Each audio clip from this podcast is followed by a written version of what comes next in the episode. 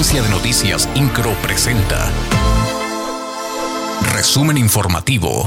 El gobernador Mauricio Curi González encabezó el anuncio de la expansión de la empresa Tetra Pak en Querétaro, la cual representa una inversión de 437 millones de pesos, así como la generación de más y mejores empleos para las queretanas y los queretanos.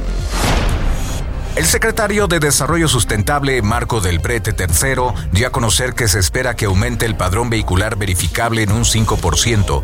Apuntó que esto se debe al nuevo reemplacamiento en Querétaro, con lo cual se tiene un aumento en el número de vehículos obligados en cumplir con esta obligación.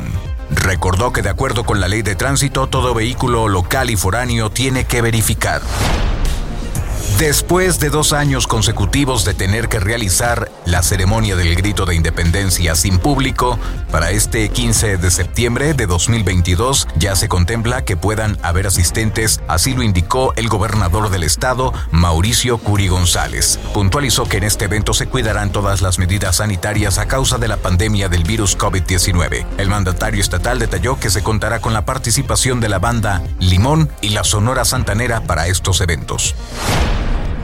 Solo 19 de las 144 plazas para especialistas médicos fueron ocupadas en Querétaro como parte de la convocatoria lanzada a nivel federal, por lo que se mantienen disponibles 125 espacios para trabajar en los diferentes hospitales públicos del estado. Martina Pérez Rendón, secretaria de Salud, indicó que no todos los solicitantes cumplen satisfactoriamente con el proceso de selección. INCRO, Agencia de Noticias.